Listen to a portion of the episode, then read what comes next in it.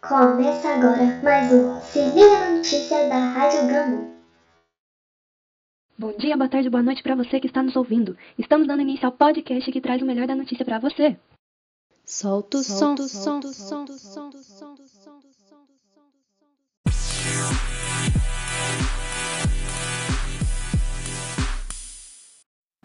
A cultura indígena em foco. Ao travar contato com o trabalho de atriz macapaense Lúcia Moraes, o diretor Adilson Dias não teve dúvida. Foi logo procurar esta mulher que contava histórias nas favelas e montava bibliotecas. Exalta. Desta parceria nasceu o espetáculo Arandu Lendas Amazônicas, que chega hoje ao Teatro 2 do CCBB BH, Praça da Liberdade 450. Após ter passado pelo rio, a entrada é gratuita. Para todas as idades, a montagem repassa quatro lendas: a do dia da noite, sobre uma tribo em agonia pela ausência das noites, a da Vitória Régia, sobre uma guerreira, a da fruta amarela, que trata de um novo fruto, e a do açaí, sobre a falta de alimentos em uma tribo. Por meio do trabalho de Lúcia, fui pesquisar um pouco da cultura indígena e nesse processo vi que havia uma história a ser compartilhada. Conta ele. Palco, Lúcia interpreta as histórias que ratificam a importância da tradição oral. Reescrevi essas lendas sem descontextualizá-las.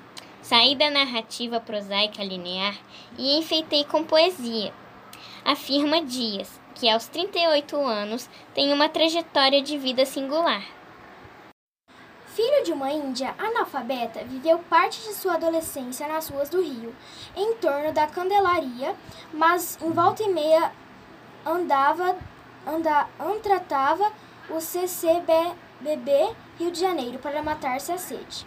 Lá passou a absorver cultura no teatro.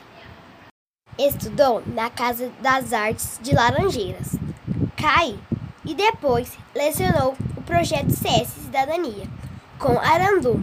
Pode voltar ao CCBB, dessa vez no palco como atração. Dias ressalta a, a expectativa de visitar Minas. Minhas referências artísticas são daí, da arte do aleijadinho ao trabalho dos grupos Corpo e Galpão, passando pela música do, do Clube da Esquina, Vender-lhe. Estou indo aí também para aprender e sentir vocês de perto. Reforça em tempo em tempo. A peça terá sessões de hoje à sexta e à segunda-feira, às 15 horas, no sábado e no domingo, às 18h30. Encerra agora mais um episódio do Se Liga na Notícia da Rádio Gamo. Agradeço aos alunos do quarto ano B pela colaboração. Fique ligadinho aqui e não perca o próximo episódio do Se Liga na Notícia.